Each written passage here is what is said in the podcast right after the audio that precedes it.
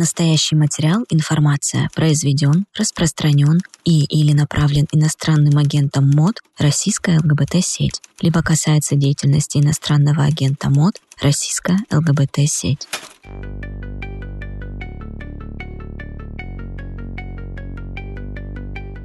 Привет! Вы слушаете третий выпуск подкаста «Мы тут» от ЛГБТ-сети. И с вами снова я, его ведущая Оксана – Сегодня мы поговорим о несчастной любви. Но не переживайте, лить слезы и погружаться в отчаяние мы не станем, так как после любой несчастной любви неизбежно, на мой взгляд, приходит счастливая к новому человеку или к самому себе. Кажется, что в культуре несчастная любовь отражена гораздо лучше, чем счастливая. Едешь в такси, и любая песня окажется про несчастную любовь. А еще чуть ли не все гомосексуальные истории в кино заканчиваются плохо. Кто-то должен умереть, а лучше оба. И вообще, есть такой стереотип, что однополые отношения всегда несчастнее. И тут у меня для вас есть рекомендация, как раз-таки из поп-культуры. Сериал «Шитс Крик». You know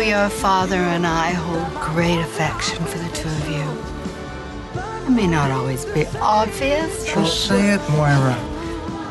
We love you both very much. Love you too. Главный герой там пансексуал, и это чудесная история про любовь, в которой, спойлер, никто не умер, а если и умер, то в старости и с любимым человеком в один день. Но чтобы такие счастливые отношения найти, герою Дэвиду пришлось пройти не одно знакомство и разорвать не одну связь. И даже столкнуться с абьюзом, как нашему первому герою сегодняшнего подкаста Томасу. Всем привет, меня зовут Томас Анджело, я из Москвы, цисгендерный и гомосексуальный парень. Хотел бы рассказать вам свою историю несчастной любви. Это было в 2017-м. Нас познакомил на тот момент общий друг и пригласил обоих на гей-пляж. Мы с ним пообщались, мне лично все понравилось, ему тоже. И мы обнялись профилями ВКонтакте. Сначала все было более чем шикарно. Но потом он понял, рыбка попалась на крючок и начал постепенно показывать свое истинное лицо – Легкие манипуляции были сначала, и я на них велся, поскольку тогда их вообще не умел считывать. Потом были звонки, когда ему угодно, и слова, из них сейчас неудобно говорить, были бесполезны. Разговариваем сейчас и точка. Была ревность ко всем подряд. И есть один случай. Я был в гостях у одной лесбиянки. Мы просто болтали, играли настольные игры. В общем, обычное дружеское времяпрепровождение было. Он мне позвонил, я взял трубку, сказал девушке «извини» и отошел. И он спросил, где я такой сказал в гостях у подруги. Он мне устроился на ревности, мол, какого черта я поехал к кому-то в гости. Потом он сказал, что мне нужно ревновать, и чем сильнее, тем лучше. Потом была манипуляция, что если его брошу, то он покончит с собой. Я какое-то время это терпел. И был случай, который поставил финальную точку во всех этих отношениях я понял, что вот этого я уже простить точно не смогу. Он мне насвистел, что будет работать весь месяц без отпуска. И тут мне ВКонтакте пишет парень и спрашивает, знаю ли я его, и кидает ссылку на его страничку. Я такой, ну да, не понимая, что происходит. И он мне скидывает переписку, где недвусмысленно приглашает того парня к себе в гости. В итоге я звоню подруге и рассказываю, как было. Все. Она с моей странички пишет якобы от моего лица кучу разных вещей и блокирует его. Потом меня успокаивает долго, но, к счастью, успокоить смогла. Если вы понимаете, что ваш партнер творит вещи, которые вам жутко неприятны, и никакие разговоры не помогают, уходите из этих отношений. В отношениях должны быть счастливы оба, и никак иначе. И это мне еще повезло. Длилось меньше полугода. Но ведь я знаю, что есть люди, которые в этих отношениях находятся годами. И я искренне считаю, что любой такой человек достоин лучшего в любовных отношениях, чем вытирание ног об него и проявление неуважения. К сожалению, не все умеют сразу распознать красные флаги, а о насилии не только физическом, но и моральном в ЛГБТ плюс комьюнити вообще говорят редко. Но иногда, даже когда мы осознаем, что находимся в токсичных отношениях, выйти из них бывает сложно по многим причинам. Если вы чувствуете себя в тупике, обращайтесь в нашу службу психологической поддержки. Наши квалифицированные психологи помогут найти выход. Но не вся несчастная любовь априори токсична. Иногда она просто безответна. Так случилось с нашей следующей героиней Таней. Привет, меня зовут Таня, я из города Саратов, я гендерный бисексуал. Моя история началась в начальной школе, когда я познакомилась и подружилась с девочкой, про которую я буду сейчас рассказывать. Назовем ее Леной, допустим. Сейчас, с точки зрения пережитого мной опыта, очень сложно как-то называть те мои чувства влюбленностью или любовью, но я все-таки квалифицирую как ранняя влюбленность, потому что я Лену тогда очень сильно выделяла среди своих подруг. Я восхищалась ей сверх меры, и я даже сочиняла стихи и песни, где признаюсь ей в любви. Сама Лена всегда была человеком очень добрым, внимательным, сострадательным. Она, если не могла ничего существенного сделать, ничем существенным помочь, она старалась как-то поддержать, быть рядом. От нее всегда веяло вот теплом и комфортом, и к ней тянуло, как магнитом. Она еще и внешне была просто неземная, очень красивая, очень воздушная, нежная, плавная. И просто, мне кажется, у меня не было никаких шансов не влюбиться в нее. Но все-таки мои чувства вот такие детские, они немножечко поутихли после окончания начальной школы и переключились на другой объект. Но мы с э, Леной продолжили общение. И мы были очень близкими подругами, мы гуляли вместе, ходили друг к другу в гости, у нас были совместные какие-то мемы, приколы, темы для разговоров. У нас всегда был сильный коннект. Но в какой-то момент она уехала вместе с семьей в другой город, и мы начали общаться уже через интернет. Как-то раз, когда я приехала к ним в гости в другой город, я поняла, что я снова в нее влюблена. И как раз-таки моя вторая влюбленность в нее дала мне намного больше опыта и какого-то понимания в плане своих чувств, себя и того, что с этим всем делать. Моя влюбленность в нее была по всем фронтам безнадежная. Это объективно, потому что, во-первых, она гетера, во-вторых, она в другом городе, в-третьих, она выросла в религиозной семье. И, естественно, в таких ситуациях я всегда была на ее стороне и всегда показывала, что ты можешь ко мне обратиться в любой момент. Я помогу, чем смогу. Чем закончилась эта история? Хотелось бы очень сильно, чтобы она не заканчивалась вообще, но мы с ней не общаемся.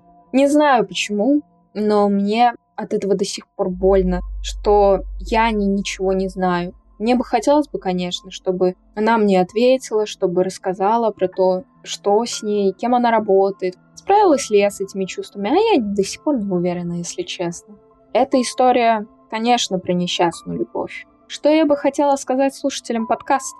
Ребят, если есть возможность не влюбляться в гетеро, не влюбляйтесь в гетеро. А если вы уже влюбились, пожалуйста, не углубляйтесь в это. Не надо, вам это не нужно. Лучше дрейфуйте на волнах, но не погружайтесь в эту тему. Нет, вы сбережете себе лишние нервы. Как и с красными флагами, которые не часто увидишь, мне кажется, понять, кто доступен, а кто нет, тоже сходу нельзя.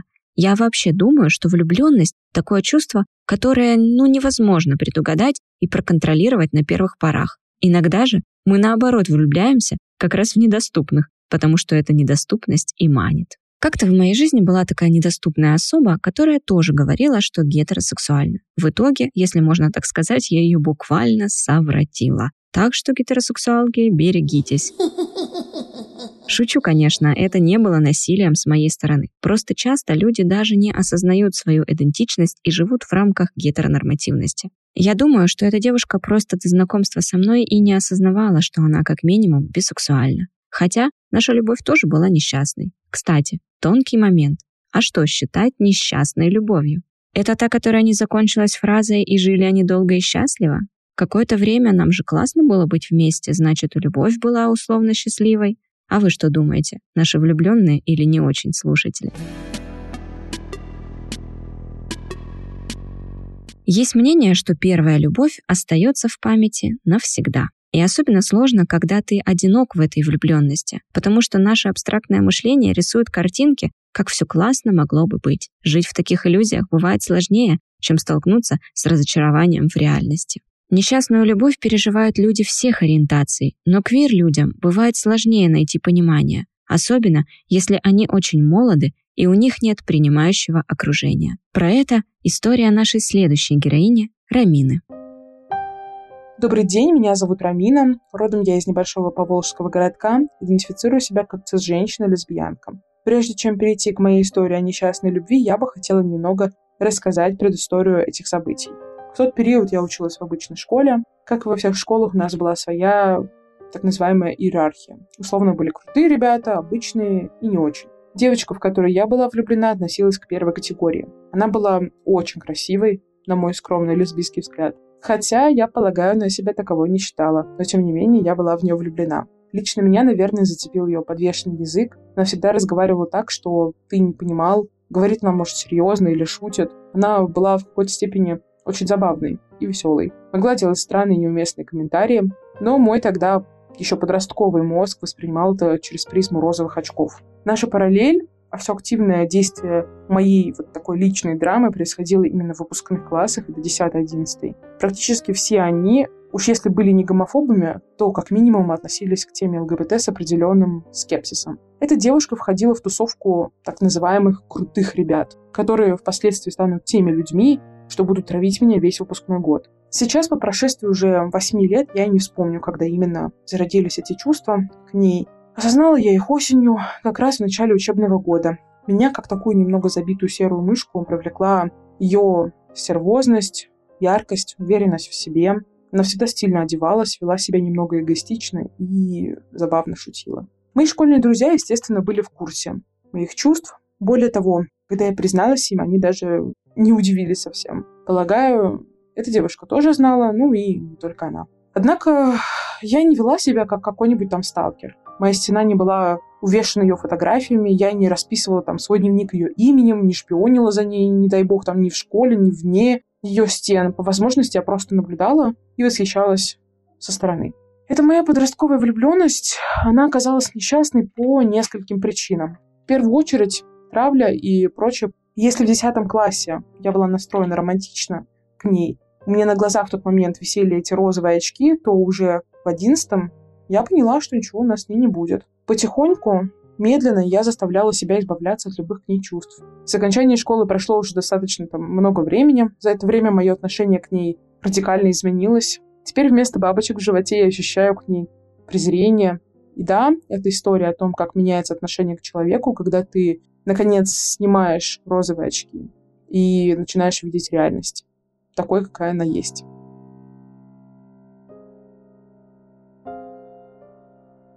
Наша следующая героиня тоже говорит о первой любви. Ей, как и Рамине, было сложно принять свои чувства, потому что окружение, мягко говоря, не поддерживало.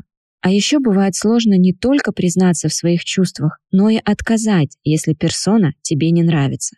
Вовремя сказанное «нет» если не избавляет от страданий, то облегчает их. И это точно честнее, чем быть рядом с человеком, которого уже не любишь из страха причинить боль.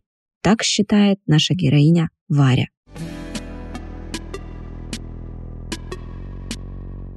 Всем привет, меня зовут Варя, я из Москвы, и я цисгендерная женщина, лесбиянка.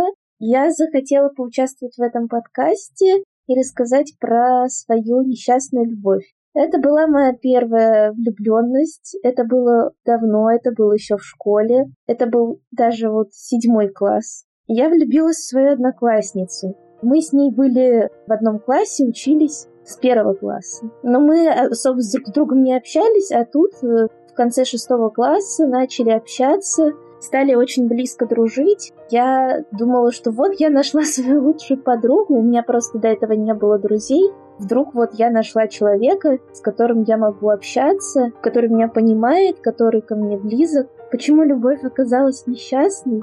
Ну, почему это вообще оказалось любовью? Если честно, я тогда уже начинала чувствовать какие-то чувства романтические. Все время ходила, не думала. Я очень ждала, когда она придет в школу. Если она не приходила, то я прямо расстраивалась.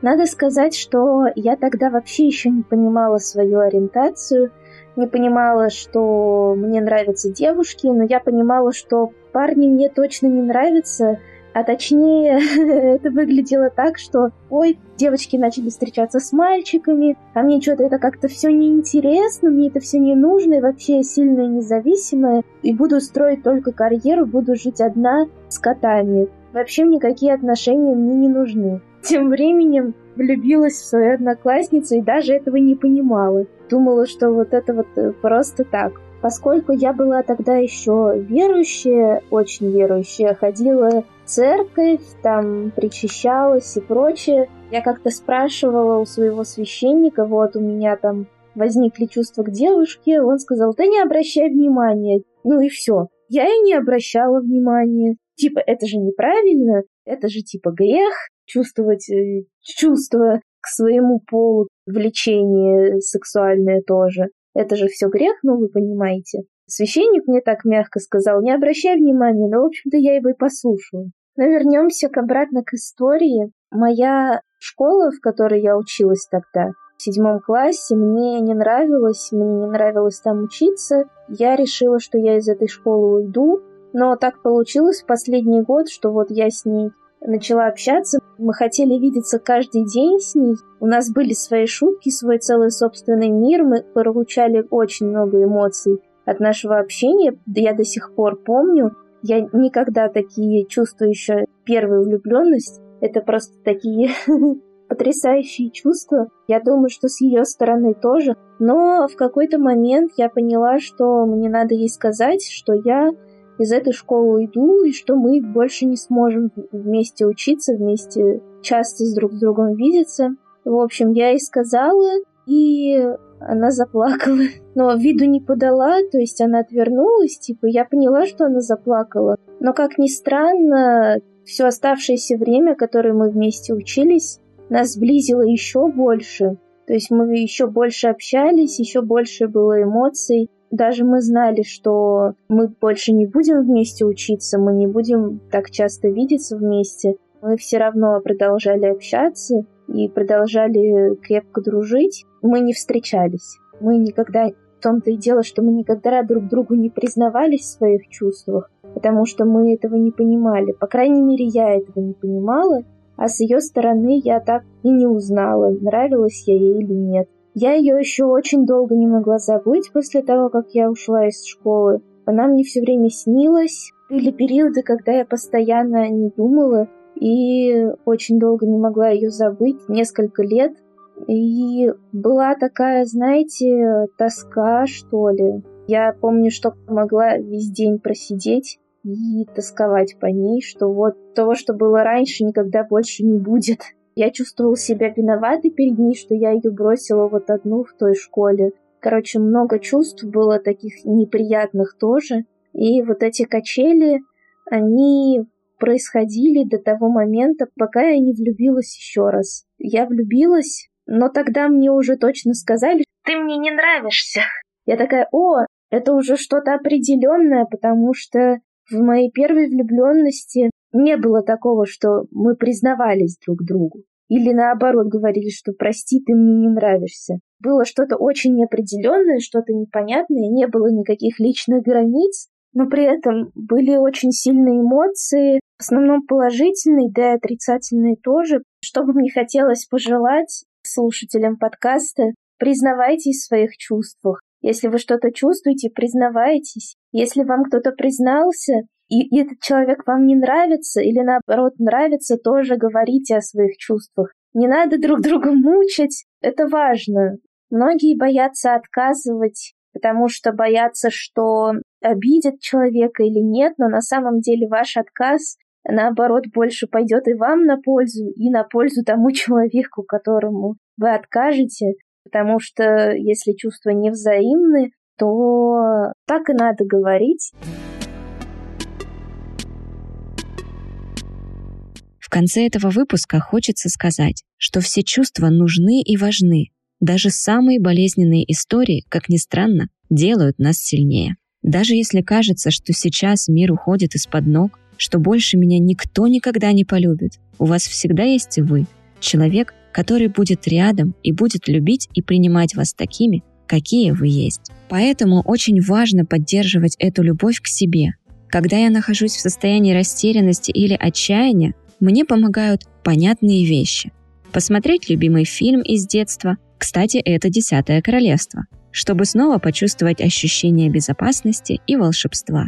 Написать гневное письмо своей бывшей любви, чтобы выплеснуть свою боль и обиду, а потом сжечь. Письмо, а не бывшую любовь, конечно. Тоже метод. Ищите свои способы самопомощи и не бойтесь просить помощи у других. Как показал этот выпуск, мы не одиноки в своих несчастных любовях, а значит, можем поддержать друг друга, хотя бы выслушав наши истории. Если вам понравился этот выпуск, поставьте ему лайк и поделитесь с друзьями. Может быть, вам даже захочется оставить отзыв. Мы будем благодарны.